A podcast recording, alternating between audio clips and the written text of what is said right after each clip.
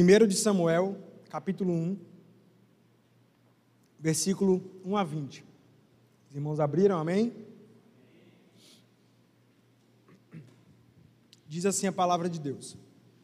Havia certo homem de Ramataim, Zufita, dos montes de Efraim, chamado Eucana, filho de Jeroão, neto de Eliú e bisneto de Tou, filho do Efraimita Zuf.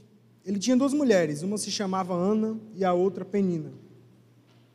Penina tinha filhos, Ana, porém, não tinha. Todos os anos esse homem subia de sua cidade a Siló para adorar e sacrificar ao Senhor dos Exércitos.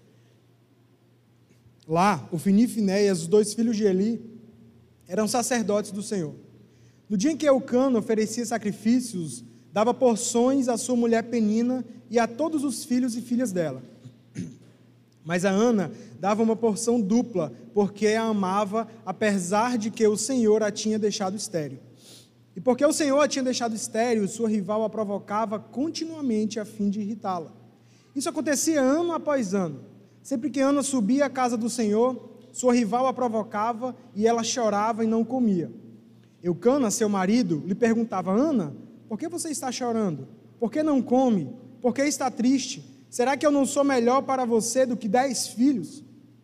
Certa vez, quando terminou de comer e beber em Siló, estando o sacerdote ali sentado numa cadeira junto à entrada do santuário do Senhor, Ana se levantou e com a alma amargurada chorou muito e orou ao Senhor e fez um voto dizendo: Ó oh, Senhor dos exércitos, se tu deres atenção à humilhação de tua serva, te lembrares de mim e não te esqueceres de tua serva, mas lhe deres um filho, então eu o dedicarei ao Senhor por todos os dias de sua vida, e o seu cabelo e a sua barba nunca serão cortados. Enquanto ela continuava a orar diante do Senhor, Eli observava sua boca. Como Ana orava silenciosamente, seus lábios se mexiam, mas não se ouvia sua voz. Então ele pensou que ela estivesse embriagada e ele disse: Até quando você continuará embriagada? Abandone o vinho. Ana respondeu: Não se trata disso, meu senhor. Sou uma mulher muito angustiada, não bebi vinho nem bebida fermentada. Eu estava derramando minha alma diante do Senhor. Não julgue tua serva uma mulher vadia. Estou orando aqui até agora por causa de minha grande angústia e tristeza. Ele respondeu: Vá em paz e que o Deus de Israel lhe conceda o que você pediu. Ela disse: Espero que sejas benevolente para com tua serva. Então ela seguiu seu caminho, comeu e seu rosto já não era mais abatido. Na manhã seguinte, eles se levantaram e adoraram o Senhor. Então voltaram para casa em Ramá. Eucana teve relações com sua mulher Ana e o Senhor se lembrou dela. Assim, Ana engravidou e no devido tempo deu à luz um filho e deu-lhe o nome de Samuel, dizendo: Eu pedi ao Senhor. Glórias a Deus pela Sua palavra, né? Irmãos, nós estamos numa série que fala sobre novos começos. E é bem verdade, eu e você iremos de concordar que todos os dias, nós, todos os dias, todos os nossos anos aqui na terra, nós teremos recomeços, nós começaremos novamente. Existem começos que são pequenos, como, por exemplo, um dia que se finda e outro que se inicia. É um dia que se passou. É um novo dia que está. É um novo sol que está a raiar. E nós temos a oportunidade todos os dias de fazer coisas diferentes, de fazer coisas novas, de fazer diferente do que a gente fez no dia passado, no dia anterior. Esses são pequenos começos. Mas existem grandes começos nas nossas vidas. São recomeços, por exemplo, quando nós ah, nos recuperamos de, alguma, de algum mal que, que nos assolou, que assolou nossa saúde. Existem recomeços, são quando nós temos filhos, ou quando nós casamos, ou quando é, é, algum parente se recupera de, de algum problema, ou quando nós conquistamos um sonho, enfim. Existem grandes recomeços e existem pequenos recomeços. Mas a verdade é que a nossa vida é cheia de recomeços, é cheia de novos começos. E o que isso tem a ver com o livro de 1 Samuel? O que isso tem a ver com o relato que nós acabamos de ler? Quando nós entendemos, estudamos o livro de 1 Samuel, nós vemos que o livro de 1 Samuel está dentro de um contexto maior, que é o livro dos juízes. Se você ler o livro dos juízes atentamente, você vai perceber que o povo de Israel estava vivendo um período obscuro da história. O povo era um povo que se prostituía com outros deuses e não adorava unicamente a Yahvé. O povo era um povo que não buscava somente a Yahvé. O povo era um povo que se matava, um povo que se esquartejava. Nós leremos atrocidades no livro dos Juízes. Mas a realidade é que o livro dos Juízes ele tem ciclos. Ciclos que se se mantêm durante todo o livro. O povo pecava. Deus mandava e levantava uma nação para que essa nação subjugasse o povo de Israel e maltratasse o povo. E aí o povo clamava em arrependimento, e depois que o povo clamava em arrependimento, Deus levantava um juiz. Esse juiz livrava essa nação. Só que daqui a pouco essa nação caía novamente. E esse ciclo vai se passar por todo o livro dos juízes. Então, esse relato de 1 Samuel está dentro dessa época obscura do povo de Israel. Os capítulos finais de, de Juízes terminam com o refrão: Não havia rei em Israel. E sendo assim, lendo Juízes e 1 Samuel, nós somos preparados para um caminho que traz novos desdobramentos na liderança de Israel. É por isso que o livro de Israel, o livro de 1 Samuel, Parece que começa com a genealogia de um rei, né? Fulano de tal, filho de fulano de tal, parente de fulano de tal. Parece que está iniciando com a genealogia de um rei. Mas a verdade é esse livro e esse capítulo que nós lemos em especial vai falar e vai dar ênfase a uma pessoa dentro de uma família e ele nem seria rei de Israel. Então nós vemos que o livro está dentro de, uma, de um contexto maior, um contexto de prostituição, um contexto de incerteza, um contexto onde os agressores externos de Israel, eles eram, eles eram maus. Um contexto onde Israel queria um rei, não para que se levantasse como estava se levantando o juiz, mas Israel estava querendo um rei para que tomasse a frente nas batalhas, para que trouxesse conquista para o reino de Israel. Então, dentro dessa expectativa que esse povo tinha, nós somos levados a, a uma família. Uma família poligâmica. Uma família composta por um homem e duas mulheres.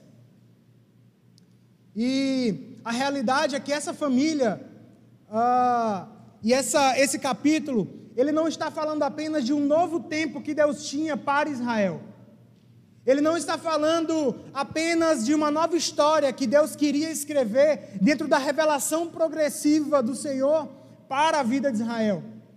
Essa família, ela, esse capítulo, ele vai narrar um Deus gracioso, um Deus misericordioso.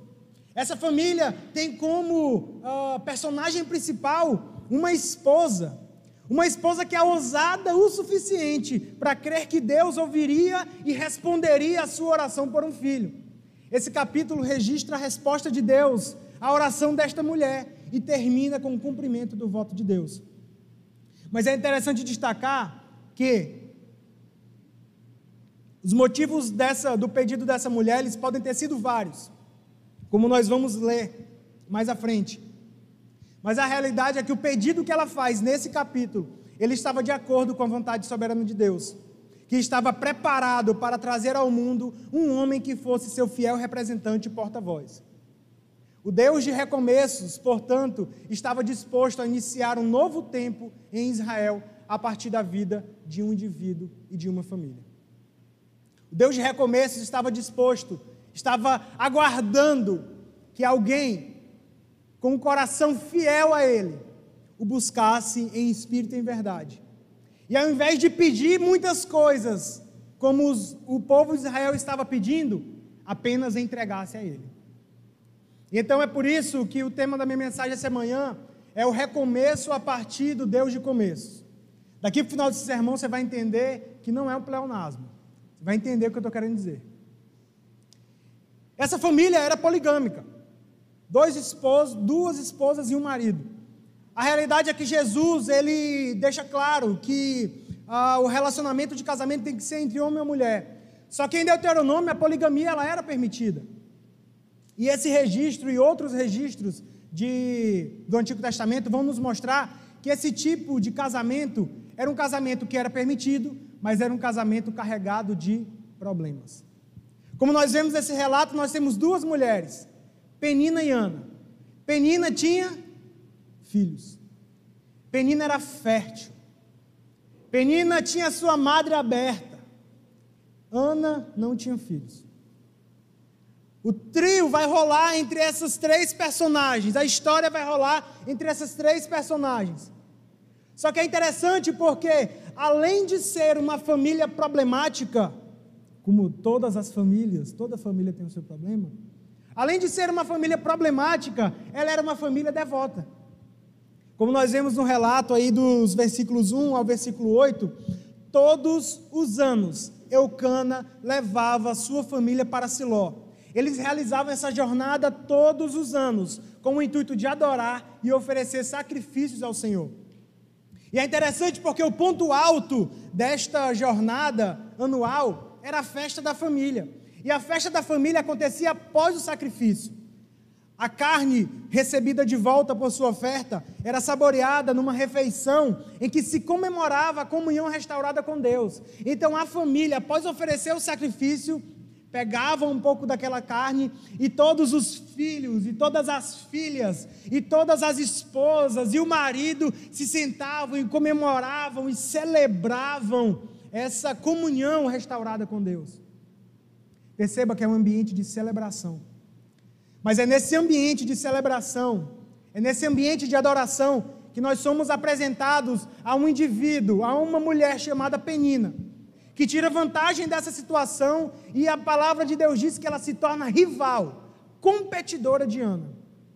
Como se não bastasse os filhos de Penina sorrindo, brincando, é, se alegrando à mesa, Penina tinha que cutucar. Penina parecia precisar provocar. E parece que Penina todos os anos fazia isso. Todas as vezes que eles sentavam para celebrar, sentavam para se alegrar. Penina jogava na cara de Ana que ela não tinha filhos. Então o drama dessa mulher, ele estava, ele está aqui claramente apresentado. Ana, é, é, celebração após celebração, é irritada, é caçoada, é provocada por Penina. E Penina estava o tempo todo expondo o fato de que Yahvé deveria ter alguma coisa contra Ana. Ana está o tempo todo sob tensão. Esse é o drama que Ana vivia. A fertilidade contra a infertilidade. Muitos filhos contra nenhum filho. O drama desta mulher está claramente apresentado e Ana lamenta o fato de não poder ter filhos, porque além de ser motivo de vergonha para as mulheres hebreias, a infertilidade era entendida como parte do julgamento de Deus na vida de uma mulher. E embora Ana fosse amada pelo seu marido, Ana não tinha filhos. Embora Ana fosse querida, e o relato bíblico diz que ela é querida pelo seu esposo. O seu marido, inclusive, pergunta para ela: Eu não sou melhor do que dez filhos, eu estou te dando dupla honra aqui, mulher. Perceba o que eu estou tentando fazer com você. Ana não precisava de um marido bom. Porque para Ana parecia que era melhor ela ter filhos, era melhor que ela fosse mulher de um homem ruim mas que tivesse filhos. É isso que parece, né? E é interessante porque, embora Ana sofresse esse drama, embora Ana sofresse essas acusações sendo jogadas a ela o tempo todo, as mulheres não eram obrigadas a fazer as peregrinações para Siló. E o relato nos diz o quê? Que todos os anos Ana estava lá. Pelo menos uma vez no ano, Ana ia até lá. E Ana, por mais que sofresse esse drama, por mais que fosse provocada, por mais que, que lamentasse, ela era o tempo todo, ela estava o tempo todo aos pés, adorando, sacrificando a Yahvé. Ela não tinha obrigação, mas ela era persistente, porque ela sabia que aquela ocasião de adoração de sacrifícios era uma ocasião de tomar votos e fazer promessas, para que Yahvé desse um filho a ela. E é interessante porque Yahvé aqui é colocado no hebraico como o Senhor de todos os poderes. Isso significava que esta família, em especial esta mulher, reconhecia que Yahvé era o Deus de todos os poderes, e mesmo Yahvé tendo fechado a sua madre, mesmo ela sendo provocada e irritada o tempo todo, Yahvé Sabá, o Senhor de todos os poderes, era o único que poderia dar respostas satisfatórias à sua aflição. Por isso, Ana, todos os anos, pegava o seu lamento e colocava diante do Senhor. Assim como Ana, nós vivemos dramas todos os dias. E eu não sei quais são os dramas que você trouxe para esta casa de adoração. Eu não sei como está o seu coração diante dos dramas que estão colocados no seu trabalho, que estão colocados na sua casa, talvez quando você retorne, que estão colocados, sei lá, nas suas relações de amizade. Eu não sei quais são os dramas que têm amargurado a sua alma, que têm te feito perder o sono. Talvez na sua vida você tenha uma penina que fica o tempo todo dizendo: você não deve ir na igreja porque você é safado. Você não deve ir na igreja porque você é bandida. Talvez você tenha uma penina que está o tempo todo te jogando na cara as coisas erradas que você fez. Talvez você tenha uma penina que está o tempo todo te perseguindo. Ou talvez você tenha um Eucana, que acha que você pode, que nas riquezas dessa vida, que nas abundâncias dessa terra, a sua satisfação encontrar, a sua alma encontrará satisfação. A realidade é que nós temos lutas, temos dramas, e sejam dramas externos ou internos, nós sofremos com os dramas todos os dias. O drama que você vive, ele é certamente diferente do meu. O drama que você vive, ele é certamente, a, a dificuldade que você tem é certamente diferente da minha. Mas a realidade é que, embora não saiba o que passa no seu coração e não sei também o que você tem vivido, eu sei que, da mesma forma que Ana, todos os anos, se derramava na presença desse Deus Todo-Poderoso, Ana, a história de Ana nos desafia a todos os dias nos derramarmos na presença desse Deus poderoso. O que mantinha Ana de pé não era o lamento, o que mantinha Ana de pé não era dor. O que mantinha Ana de pé todos os anos, caminhando, indo adorar o Senhor e sacrificar ao Senhor, era saber que o Deus que havia fechado a madre dela era o Deus que iria abrir a madre dela. Meu irmão, o Deus que fechou a porta na sua vida que você tem tanto buscado, é o Deus que vai abrir a porta. O Deus que tem paredes, é o Deus que abre portas, abre possibilidades onde não há soluções para nós. A infertilidade era vista como algo é, é muito ruim para uma mulher. Imagina você todos os anos estar adorando e ter alguém estar lá adorando e ter alguém dizendo: Você não está aqui, por que, que você está aqui? Você é pecadora, porque Deus está fechando a sua madre. Olha o juízo de Deus na sua vida, olha o que você está fazendo para você. Você está perdendo o seu tempo. Meus irmãos, quantas pessoas nós temos na nossa vida que ao invés de nos ajudar, para elas é melhor apontar os nossos erros e dizer que nós estamos errados, que nós somos isso, que nós somos aquilo. Mas a verdade é que no caminho da adoração, os nossos dramas são resolvidos. Diante do Senhor, todas as nossas ansiedades podem ser jogadas aos pés dele. Ele certamente resolverá os nossos problemas. E muitas vezes,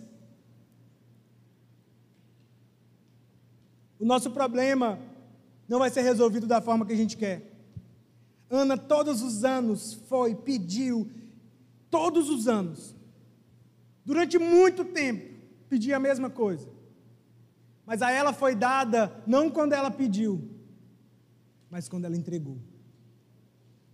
A realidade, meus irmãos, é que a igreja que prevalece, cristãos que estão de pé, cristãos que vivem novos começos, são cristãos, são igrejas que estão em Cristo, que persistem no caminho que Cristo traçou para nós. Igrejas que prevalecem, cristãos que vencem as dificuldades, são aqueles que persistem na caminhada e avançam dia após dia, ano após ano, em direção àquele que é o autor da nossa fé. À luz desse texto, nós somos desafiados a, embora estarmos sendo afetados pela tristeza e amargura em nossa alma, permanecermos com a vida em adoração e sacrifício a Deus. Recomeçar a partir de Deus, recomeçar a partir dos novos começos de Deus, é persistir na caminhada. Recomeçar a partir dos novos começos de Deus é estar firme. Mesmo quando tem pessoas te lançando o pecado no seu rosto, mesmo quando tem pessoas dizendo que você não precisa ir à igreja, que você precisa de um emprego melhor, mesmo quando essas pessoas se levantarem, você continua no caminho de adoração, de sacrifício. Isso é persistência, Igreja cristão que persiste, que está de pé, é gente que está o tempo todo em adoração, 24 horas por dia, 7 dias por semana, 365 dias por ano, e até quando Jesus retornar ou nos chamar pelo nome para o céu de glória. São esses cristãos que persistem aos dramas. As circunstâncias de Ana, quando nós vamos ver, elas não mudaram. Ana, ao terminar essa oração, continua infértil. Mas nós vamos ver mais na frente que o semblante dela muda. A face dela muda. Só de se derramar na presença do Senhor. Então, recomeçar a partir do Deus de começos. Você que deseja recomeçar a partir de Deus e não do seu próprio desejo, você precisa persistir. Você precisa também entregar e confiar. Nos versículos 9 a 20, nós somos levados à oração de Ana. Nós somos apresentados a um drama que esta mulher apresenta. Enquanto todos festejavam, enquanto todos se alegravam, enquanto todos sorriam, Ana vivia um drama, um lamento que era profundo na sua alma. Ana aproveita essa oportunidade onde todos estão festejando. Ela não aguenta estar perto daquela celebração, porque parece que ela não tem nada para celebrar. Não ache que Ana era uma mulher ingrata. Ana só era uma mulher aflita. Ela perseguida por Penina e esmagada em seu próprio coração por causa da sua esterilidade, estava em um ataque de choro e misturava as suas orações com a sua imensa tristeza, implorando a Yahvé que revertesse a triste condição dela de esposa sem filhos. Para ela, o poder do Senhor dos Exércitos não se limitava a conquistas militares. Perceba que mais na frente, em 1 Samuel, lá no capítulo 6, 7, se eu não me engano, o povo vai começar a pedir um rei, porque eles queriam alguém que fosse forte nas batalhas.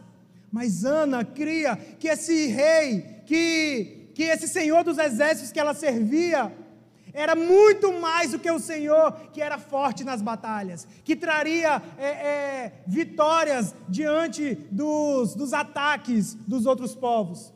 Ela cria que esse Deus era muito mais poderoso e o seu poder se derramava para todas as áreas da vida dela.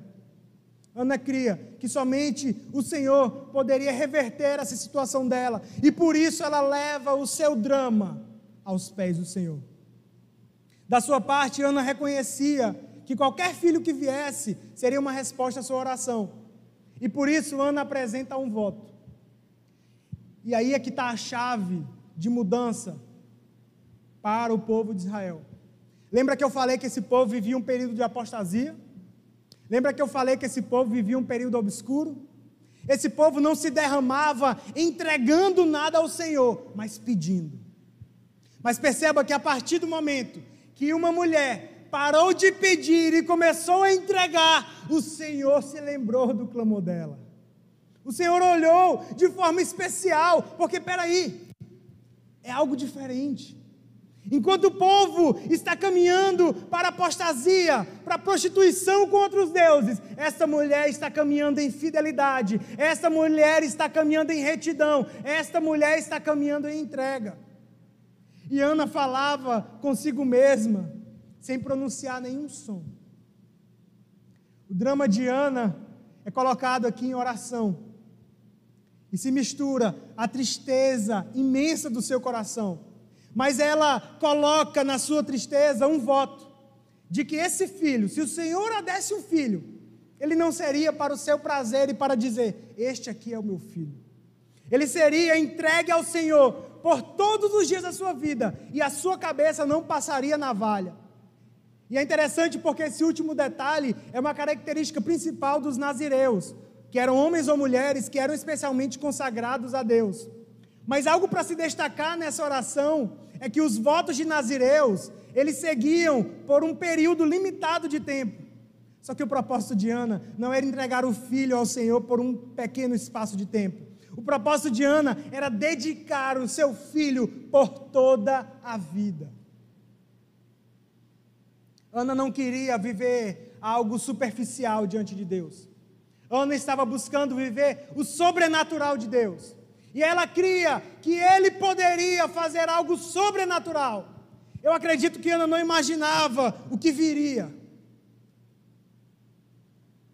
Ana não imaginava que Deus daria um filho para ela, e esse filho fosse quem foi: rei, profeta, sacerdote, juiz, três em um. É um pack muito bom, né? Não? Três em um o garoto foi. Tudo porque ela parou de pedir para si. Tudo porque ela não queria recomeçar a partir dela, mas ela queria recomeçar a partir de Deus. E ela entrega para o Senhor aquilo que para ela parecia ser mais precioso: um filho. Nessa oração de entrega que Ana tem, ela é agora incomodada pelo sacerdote. E olha comigo no relato o que, é que o sacerdote diz. Versículo 12: Enquanto ela continuava a orar diante do Senhor, Eli observava a sua boca. Como Ana orava silenciosamente, seus lábios se mexiam, mas não se ouvia a voz. Então ele pensou que ela estivesse embriagada e lhe disse: Até quando você continuará embriagada? Abandone o vinho. O sacerdote do Senhor estava vivendo um drama também. Sabe qual era o drama do sacerdote? No capítulo 2 nós vamos ver que os filhos dele, Rofini e Finéias, que também eram sacerdotes, sacerdócio naquela época era passado de pai para filho, eles são conhecidos na Bíblia como filhos de Belial. Você tem noção do que é isso, cara? São sacerdotes que estão na casa do Senhor. São pessoas que foram ungidas e colocadas como um dos mais altos escalão no ambiente de adoração do Senhor. Essas pessoas serem conhecidas como filhos de Belial filhos de Satanás. E esse homem, ao ver essa mulher, que não era comum orar em voz silenciada, não era comum alguém chegar com o coração tão entregue que as lágrimas se misturavam às palavras e ela não conseguia balbuciar nenhuma palavra e somente e somente ficar falando bem baixinho. Não era comum porque o povo de Israel chegava e orava em voz alta, e gritava, e clamava. E esse homem estava com seu coração tão envolvido com a corrupção daquele tempo, que olha e pensa que aquela mulher está bêbada. Ele não somente pensa, mas ele comete o sério engano de dizer para ela: Você está bêbada, mulher? Mas Ana estava tão aflita, e ela mostra que o problema dela não era o alcoolismo mas era um coração que estava sobrecarregado de tristeza. O coração dela não estava transbordando vinho, mas estava derramando a tristeza acumulada diante do Senhor e apresentando a Deus um voto sério. A oração de Ana é definida como o derramar de uma alma perante o Senhor. Ana não era filha de Belial, mas era uma mulher em profundo sofrimento e que carregava um grande fardo. Por isso estava levando seu pedido de ajuda a Deus, o único que poderia dar respostas confortantes às suas necessidades. Mas é interessante porque o contraste que Ana, a Ana que chegou no templo para se derramar diante do Senhor, a Ana que saiu de um ambiente de celebração para ir orar, essa Ana agora sai de cabeça erguida. E não somente isso, o seu rosto resplandece uma outra face. O lugar de abatimento, o lugar de frustração, deu lugar a conforto, deu lugar a contentamento. Esse contraste, depois dessa oração, mostra para nós que as circunstâncias não haviam mudado. Ela não tinha tido filhos. Deus não deu resposta nenhuma a ela. Mas agora ela estava alegre e decidida, cheia de confiança que a sua oração seria respondida. O relato diz que o Senhor se lembrou de Ana. Parece que Deus estava esquecido, né? O Senhor, ó, oh, pediu. Ô oh, rapaz, vou dar. Ô, oh, Ana, tinha esquecido, está aí, mó tempão sofrendo com esse problema, eu tinha esquecido aí. Parece que é essa a ideia do texto, mas não. A ideia do texto, quando diz que o Senhor se lembrou de Ana, era do mesmo modo que o Senhor havia, havia se lembrado de Noé, de sua aliança com Abraão, com Isaac e com Jacó. E isso não insinua que a memória de Deus fosse falha, mas indica que ele estava na iminência, no aguardo de operar o seu propósito de revelação, esperando que alguém naquela geração corrupta de coração se levantasse e se entregasse a ele de todo coração e alma. O Senhor está aguardando não pessoas que busquem os novos começos a partir de si. Ana, por muitos anos, pediu filhos, mas ela estava pedindo apenas para que o seu coração fosse satisfeito.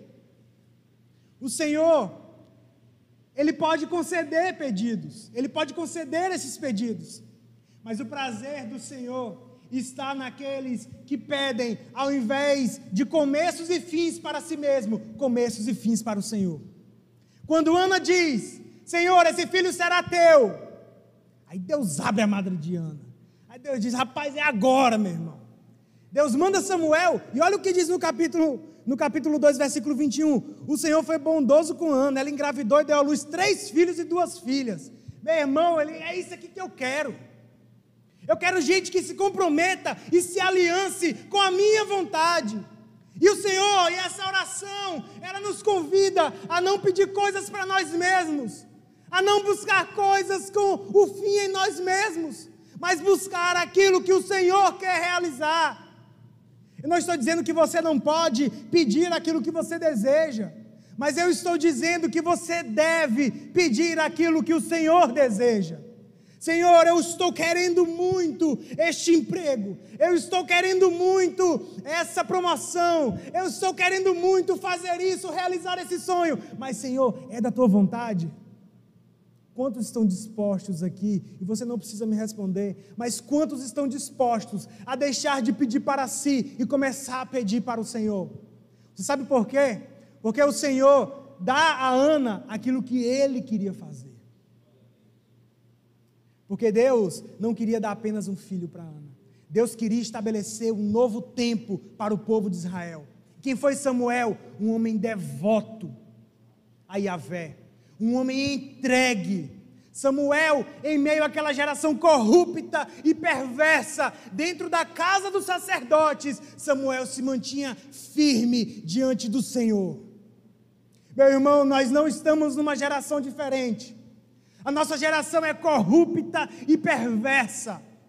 E de forma sorrateira, as ideias do mundo têm entrado na igreja e nós somos levados a aceitar certos posicionamentos mundanos dentro da igreja. Mas o Senhor está chamando pessoas, o Senhor está chamando gente, homens e mulheres que estejam dispostos a realizar a vontade dEle para essa terra. Porque enquanto você está pedindo algo, Deus quer estabelecer um novo tempo. Enquanto você está pensando em uma coisa, Deus está pensando no macro. Enquanto a gente pensa em uma realidade, Deus pensa em outras possibilidades. O Senhor nos chama a realizarmos e pedirmos aquilo que Ele quer realizar nesse tempo. Deus queria homens e mulheres comprometidos, não na entrega. É por isso que tem uma música muito linda que a gente canta Mas ela tem. Como é que eu posso dizer? Não vou chamar de erro, vou chamar ela tem um pequeno equívoco. Aquela música que a gente canta: Tu és fiel, Senhor. Eu sei que tu és fiel. Tu és fiel, Senhor. Eu sei que tu és fiel. E ainda que eu não mereça, permaneces assim. Fiel, Senhor, eu sei, fiel mim? A mim? O Senhor é fiel à sua aliança. Se ele fosse fiel a você, onde é que você estaria nesse momento? Se ele fosse fiel a Ana, Ana teria um filho. O Senhor sim é fiel. O Senhor sim é poderoso. O Senhor sim é gracioso. Mas se ele fosse fiel a Ana, Ana teria um filho para fazer dele um Deus. Ana teria um filho para fazer dele um ídolo. E você sabe por que o Senhor é fiel? Você sabe por que o Senhor se mantém fiel? Porque ele se mantém fiel à sua aliança, às suas promessas, aos seus propósitos, e ele é fiel àqueles que estão dentro do propósito, dentro da aliança, dentro do compromisso de Deus. Por isso, meu irmão, diante dessa oração, nós somos desafiados a deixar de pedir para nós mesmos e começar a entregar para o Senhor. Senhor, se isso faz parte dos seus propósitos, realiza. Senhor, se isso faz parte da tua promessa, faz. Eis-nos aqui como igreja para dizer: realize os seus propósitos nesse tempo.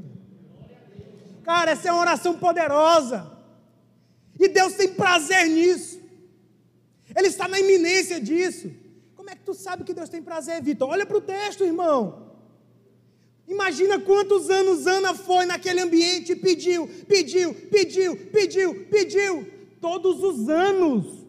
O marido dela ia três vezes por ano.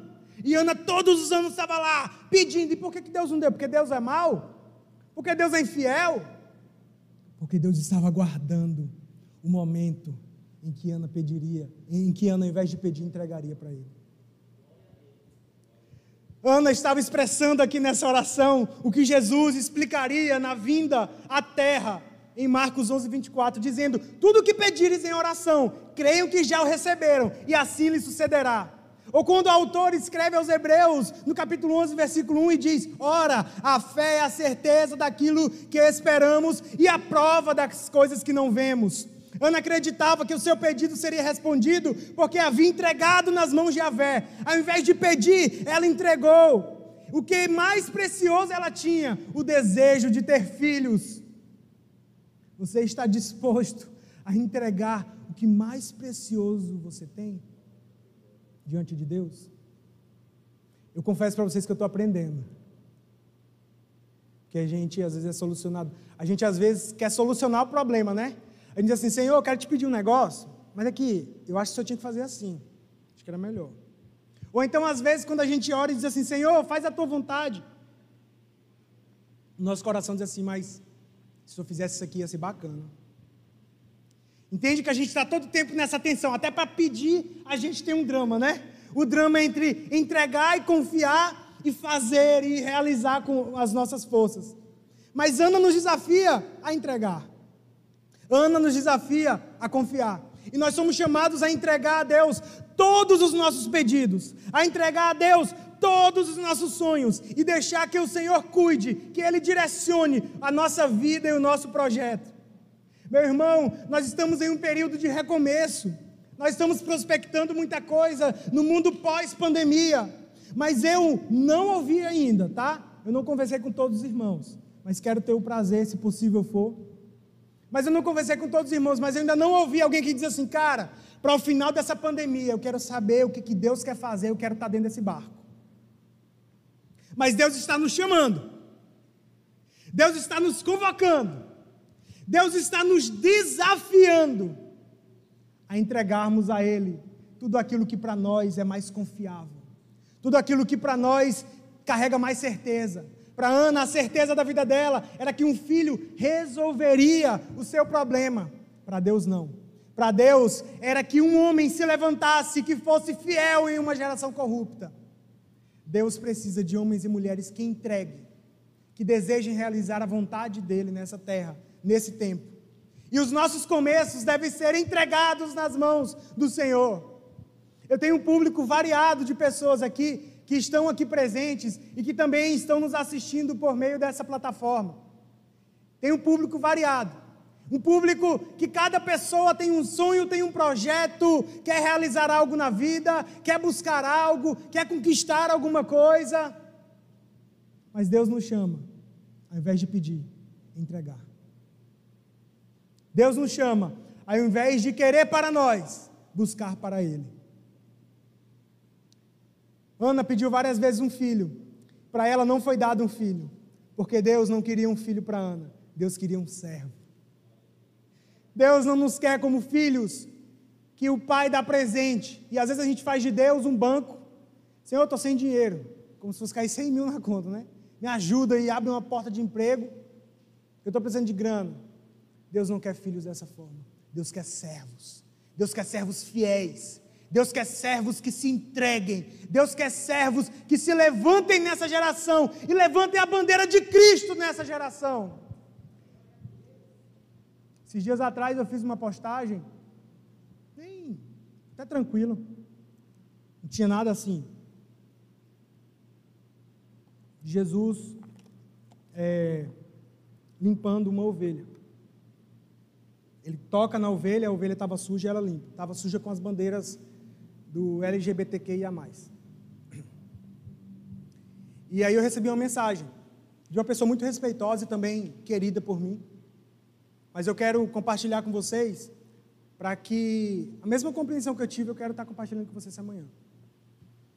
E ela mandou uma mensagem e disse que aquilo poderia ser algo que se colocaria como um ato homofóbico, que eu poderia ser processado, porque os LGBTQIA+, não são sujos, não são... Né? E eu olhei aquela resposta e fiquei, cara, que felicidade, que alguém me respondeu. E eu respondi para ela da seguinte forma, resumindo, né? Ela olhava naquele lugar, naquela foto, um Deus que julgava. Ela olhava naquela foto um Jesus que estava tirando uma sujeira que parece que ela desejava estar suja. Mas a realidade é que aquela foto falava de um Deus de amor, de um Deus de graça, de um Deus de poder, que está disposto todos os dias a nos limpar da sujeira que nós procuramos como porcos do pecado. Ele está disposto todos os dias a nos tocar e nos limpar. A cruz não fala de juízo, a cruz fala de amor. Cruz fala de graça. A cruz fala de misericórdia. A nossa justiça é juízo. A nossa forma de olhar para o outro é problema. E no final daquele post eu falei assim para ela: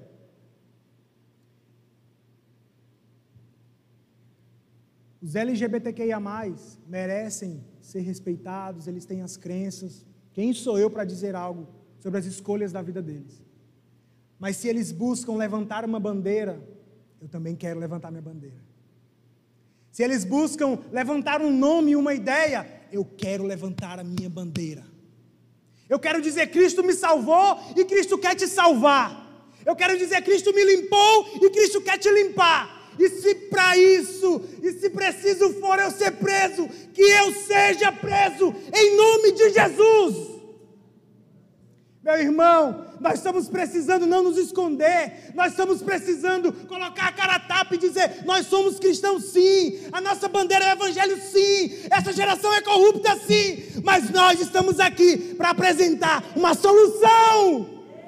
A solução para a nossa vida, a solução para a nossa alma é Jesus Cristo de Nazaré.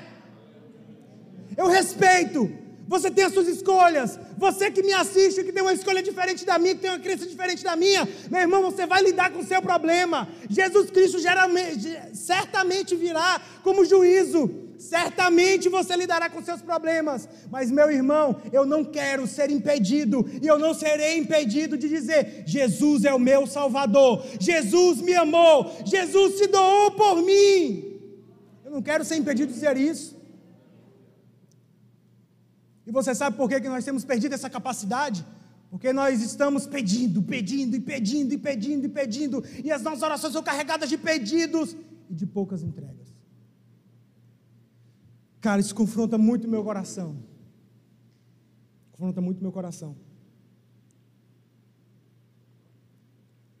Porque eu me vejo diante de um tempo da minha vida que eu estou me preparando para o ministério. E quando eu me deparo com um texto desse, eu fico, cara, tenho muito para aprender, velho. Eu peço para o Senhor, Senhor, me sustenta. Senhor, coloca o arroz e o feijão, coloca aquilo que eu preciso na mesa. Senhor, me ajuda, Senhor, esteja comigo. E em poucas vezes eu coloco, Senhor, qual que é a tua vontade, pelo amor de Deus? Meu irmão, nossa, Vitor, você é muito pecador. Irmão, é nós. É nós, estamos juntos. Chega em casa e observa a sua oração, irmão. Cara, o Senhor está buscando gente fiel, que ao invés de pedir entregue. E novos começos a partir de Deus tem a ver com entrega. Recomeçar a partir daquilo que Deus quer fazer tem a ver com renúncia. A experiência de Ana, mais do que apontar para um drama, nos fala de um Deus fiel à sua aliança. A experiência de Ana fala de um Deus que é fiel à sua aliança e ao povo da aliança, que desde que o povo, desde que o seu povo esteja alinhado com a sua vontade, esse Deus vai levantar homens e mulheres que sejam, é, que sejam de pé para cumprir os propósitos na terra.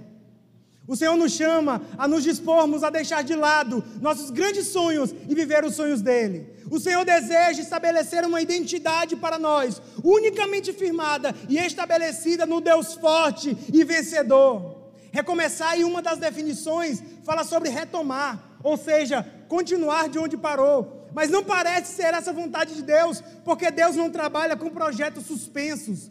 Recomeçar a partir de Deus não tem a ver com um projeto nosso que faliu, tem a ver com um projeto dele que está dando certo durante toda a história da humanidade. À luz desse texto, nós podemos certamente concluir que o desejo de Deus é que nós comecemos um novo tempo, um tempo em que essa identidade esteja firmada nele, que a nossa confiança esteja alicerçada nele e que nossa persistência esteja direcionada a ele, um tempo em que eu e você buscaremos novos começos a partir de quem Deus é. É esse o tempo que Deus quer realizar, é esse o novo tempo, o novo começo que ele tem para nós. Mas nós estamos falando de um Deus, de Yahvé Todo-Poderoso. E talvez você está aqui, não teve experiência, não conhece esse Deus. E eu quero te dizer que Deus é esse. Que Deus é esse? Ele é o Deus que ordenou e tudo se fez. Ele é sustentador do universo, que trouxe a ordem para o caos. Ele é o Deus que, diante do pecado de Adão, se manteve gracioso e misericordioso. Ele é o Deus que chamou Israel para ser o seu povo, que estabeleceu alianças e pactos com os homens, que capacitou e sustentou Abraão, Isaac, Jacó, Moisés, Josué, Samuel, Davi, Elias, Jó, Isaías, Abacuque e tantos outros reis, profetas e homens que entregaram sua vida a Ele. Esse Deus é o Deus que, diante da infidelidade e insuficiência do povo da aliança, se despiu de sua glória, se tornou homem, servo, e na pessoa do seu único filho Jesus Cristo, realizou milagres, curas e maravilhas, revelando a sua glória e poder. Ele é o Deus que nos salvou dos nossos pecados, redimiu e nos justificou. Ele é o Deus que, ao retornar aos céus de glória, derramou o seu Espírito Santo sobre os seus discípulos e todos aqueles que estavam no dia de Pentecostes.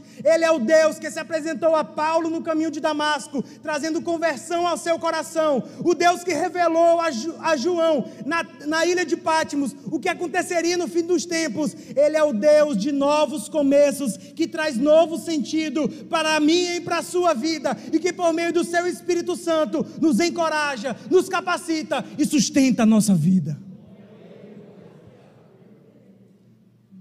Cara, eu fiz isso para te dizer o seguinte: não é qualquer Deus, irmão. E se você não conhece, mas você deseja esse Deus poderoso, se você deseja recomeçar a partir desse Deus de começos, persista, entregue e confie a Jesus, o nosso Senhor e Salvador.